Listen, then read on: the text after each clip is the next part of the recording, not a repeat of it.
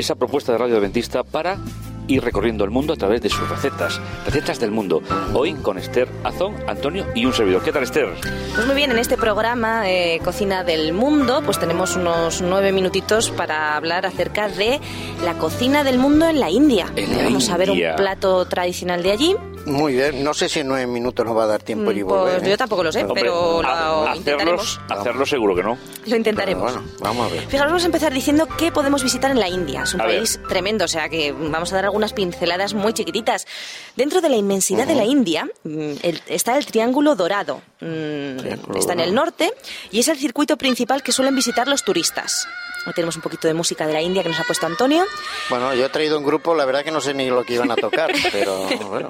Me han dicho, me han que eran hindúes. Vamos Lo son, lo son, la música es hindú. Sí, sí. Delhi es la capital Agra, donde está el Taj Mahal, y Jaipur, la, rosa, la ciudad rosa de Rajasthan, son los lugares que compondrían ese triángulo dorado. La inmensa mayoría de los recorridos turísticos se circunscriben en estos tres destinos, que va a la India y no el Taj Mahal. Claro, es que Ah, claro. Claro. hay que ir a verlo. Sabéis que es un monumento funerario. A la esposa. A la esposa, una de las esposas de un Raja. Exactamente. No sé cómo se llamaba el Raja, ni la esposa. Pues hablando de Raja, Pero La región del Rajasthan es muy popular. Es la tierra de desiertos donde se pueden visitar lugares llenos de encanto como las fuentes de Jaisalmer y Jodhpur o los medievales palacios de Udaipur y Bundi. ¿Mm? Al norte del Delhi, Seguro que hay algún oyente nuestro que está diciendo, mira, ahí he estado yo. Pues posiblemente. pues posiblemente, sí, sí. Al norte de Delhi se encuentra el famoso Himalaya.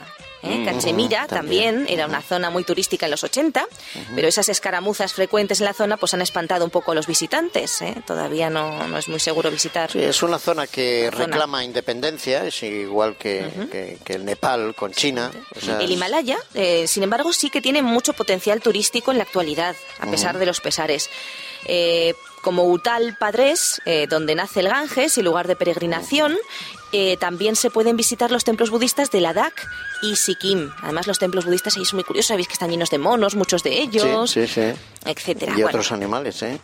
También podemos visitar al este de Delhi el Ganges, que recorre grandes núcleos poblados hasta llegar a la importante ciudad sagrada hindú Varasani o Benares, donde se puede contemplar pues todo ese ceremonial, ¿verdad?, que hacen en el Ganges. Nos llama mucha atención, sí, de lavarse y de, de- cosas. de quemar a los Sí, muertos, los- dejarlos por allí. los ritos también. O sea, religiosos. eh, n- no es nada recomendable para los turistas eh, ni meterse ni, ni mucho menos eh, Beber creo que no se le ocurriría a nadie. Porque, ¿Verdad? porque no nuestro cuerpo no está acostumbrado a ese tipo de agua, vaya. No, no. Otros tesoros del patrimonio indio dispersos en ciudades interiores, pues podrían ser, por ejemplo, Bombay. ¿eh? Eh, dentro de Bombay, Mumbai Khajuraho. ¿eh? Es la ciudad legendaria del cine asiático que, a Sí. pesar de sus muchos problemas, sigue siendo un destino atractivo. Nosotros, en lugar de Mumbai Khajuraho, decimos Bombay y nos quedamos tan anchos. Bombay, bueno, sí, es fácil. conocido. Bombay sería como el Hollywood americano. Exactamente. Sería el Ahí está, de hecho, el Bollywood. Es el Bollywood, exactamente. Es la meca. De todas formas, ya sabéis que en la India se produce más cine que en Estados Unidos. ¿Ah, sí? ¿Eh? Yo- Muchísimo más. yo eso no el primer, Ah, el primer sí. mercado, digamos, de producción no de cons- y de consumo también. Lo que pasa es que no tiene la repercusión como la que tiene América, Claro. ¿no? Por eso han llevado, digamos, estos musicales de los años 70, 80 americanos, el Bollywood, que esta música es una de estas producciones, que son producciones hindúes porque eh, intentan proteger la producción nacional. Muy Entonces bien. han hecho estas adaptaciones de del cine norteamericano al indio para que el cine americano no coma cotas, digamos así, de consumo de cine hindú, ¿no? Y se pueda mantener mantener la producción. Está bien. Muy inteligentes. Después también podemos visitar la ciudad abandonada de Vijayanagar, también conocida como Hampi, en Karnataka. Menudos nombrecitos. Hampi es más fácil. Eh, sí. ¿Dónde está Hampi? Las nuevas, eh, las, no, nuevas no, las cuevas budistas pintadas y esculpidas de Ajanta y Ellora en Maharashtra también hay que visitarlas y los templos de Khajuraho y los palacios de Orchaem, Madira, Pradesh, en fin, que hay lugares increíbles para ir a visitar. Y el problema pues es que el viajero que quiera conocer la India, los lugares más bonitos, se va a ver obligado a hacer unos viajes larguísimos, porque como sabéis, la India pues es, muy grande. Es un país enorme, sí. En fin. Y para hacer días de descanso, que son absolutamente necesarios, pues existen los hill stations o localidades para veranear, que son de estilo victoriano, un vestigio inglés. Sabemos claro, que fue ellos mantienen durante muchas décadas en estado Exactamente. los ingleses. Y bueno, para ahora que estamos en crisis, porque muchos dirán sí, qué bonito, pero la cosa, la pela es la pela y no se puede. Bueno, pues no pasa nada. Para presupuestos más ajustados existen destinos como las playas de Mamamurán en Tamil Nadu, que también tiene algunos templos budistas que se pueden visitar, las playas de mm, Lagoa, que bueno, son desérticas y son preciosas, Kovalam y Barkala en Kerala y las islas Adan, Andaman. Así que a visitar la India. La verdad que tenemos un planeta precioso y por explorar, ¿eh? Sí, sí. La verdad es que la India es un país que llama mucho, mucho la atención, ¿no? Por sus colores, me han dicho que por sus olores también, estos mm, mercados. yo, yo no, no he estado personalmente allí, pero estos documentales, reportajes y estos programas que, que se ven gente que viven en esos países y tal, la verdad es que es un país muy interesante. La verdad es que son culturas milenarias. Nosotros a veces nos movemos solamente por Europa, pero fuera de Europa y hay culturas tan antiguas y ancestrales como, como la europea. sí, más y más, claro. Bueno, pues vamos a hablar un poquito de la gastronomía de la India. Muy bien. Decíais que esos colores, esos sabores, ¿verdad? Las especias.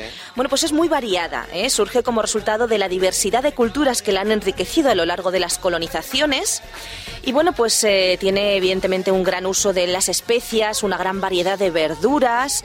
Eh, en fin, hay muchísimos estilos locales diferentes, por tanto un mismo plato en un lugar y en otro puede ser eh, diferente con diferentes especias. Y los ingredientes más importantes son el arroz, llamado ata, un tipo especial de harina de trigo integral con la que se elabora el pan. Eh, también eh, hay cinco docenas, cinco docenas de variedades de legumbres. Aquí tenemos los garbanzos, las lentejas, las judías y poco más. Cinco docenas. cinco docenas de legumbres. O 60 tipos diferentes de pues. legumbres. Sí, sí. Y la más importante es la chana, que sería nuestro garbanzo, así como el tor, que es un garbanzo indio, el urad, que es la lenteja negra, y el mung, que es la lenteja verde. Ah, no estoy segura de si es la soja, pero bueno. eso te iba a decir, tipo soja. Mm, sí. Las legumbres se emplean en forma de dal, son legumbres sin piel. ¿eh? Y bueno, pues eh, en cuanto a los condimentos, hay muchísimos condimentos, no vamos a hablar de ellos, muchísimos, pero es curioso que utilizan una sal negra. ¿Sal negra? Eh, y hay algunas costumbres acerca de cómo comportarse al comer, y es muy curioso que lo hacen en, esterillas, sentados mm, o tumbados, y que cogen la comida del plato con los cuatro dedos de la mano derecha, menos el índice, que es un dedo sucio. Hoy en día ya usan cubiertos, sobre todo la cuchara. Y bueno, pues la cultura de cocina india se ha extendido mucho por el mundo, especialmente en Londres, etcétera. Hoy vamos a cocinar eh, en Estados Unidos también, por supuesto. Hoy vamos a cocinar un chana masala, que son garbanzos al estilo indio. Qué bueno ¿eh? está eso. clásico de la India y lo sirven en los puestos callejeros eh, como chat o tentempié. Es bastante picante, así que si no lo queréis tan picante, quitáis los chilis, que son esos pimientitos picantes, y bueno, está un poquito más, más mejor. bueno, hay muchas recetas, como decíamos, tiene un sabor eh, intenso, y vamos a decir los ingredientes. Cuatro tomates pera muy maduros, dos cebollas medianas, 250 gramos de garbanzos cocidos, un trozo de dos centímetros de jengibre fresco, un chili verde, opcional, zumo de medio limón. Y para el masala, que es como el acompañamiento, una cucharada de comino en grano, una cucharada de semillas de cilantro, un palito de canela en rama, tres clavos, dos vainas de cardamomo, una cucharita de chile en polvo, pimienta negra molida al gusto. También se puede utilizar esta mezcla de especias que se llama así masala en las tiendas especializadas. ¿eh? El resultado es igual. ¿Y cómo se, bueno, Bueno, pues se colocan las especias Si en alguien no le ha dado tiempo de coger los condimentos, que nos llame. Porque... Sí, sí es que no nos queda tiempo, no nos queda tiempo. Antes de nada hay que colocar las especias en una sartén, tostar las especias unos minutitos, colocarlas en un molinillo de café y reducirlas a polvo. En un robot de cocina ponemos o, el vaso de triturar con la batidora, ponemos la cebolla pelada y partida en trozos con el jengibre pelado y troceado. Trituramos hasta formar una pasta, pero no demasiado líquida, ya que debe tener algunos trocitos. Colocamos en una sartén con el fondo cubierto de aceite de oliva y sofreímos a fuego lento hasta que cambie ligeramente de color. Después añadimos los tomates pera rallados y cocemos a fuego lento una media hora hasta que la mezcla cambie de color y el aceite se separe de la mezcla de tomate. Añadimos los garbanzos, el chile verde, eh, en fin, ese garam masala, que son la, la mezcla de especias, y cubrimos ligeramente con agua removiendo bien. Dejamos cocer 20 minutos a fuego lento, destapado, hasta que la mezcla haya espesado, y añadimos el zumo de medio limón. Lo servimos acompañado de arroz al vapor con una rodaja de limón y tomate en rodajas. Madre mía, Esther, Bueno, hay que comerlo un poquito más lento de lo que lo hemos dicho, ¿eh? porque si no, hace daño a la tripita. No nos ¿eh? queda tiempo. hace daño a la pues, tripita. Hasta aquí hemos llegado hoy. ¿eh? Ahora, bueno, hacer la comida lentamente. Lentamente, de todas formas, nada. Gracias, Esther, por el paseo, ¿eh? por el paseito. Hasta luego.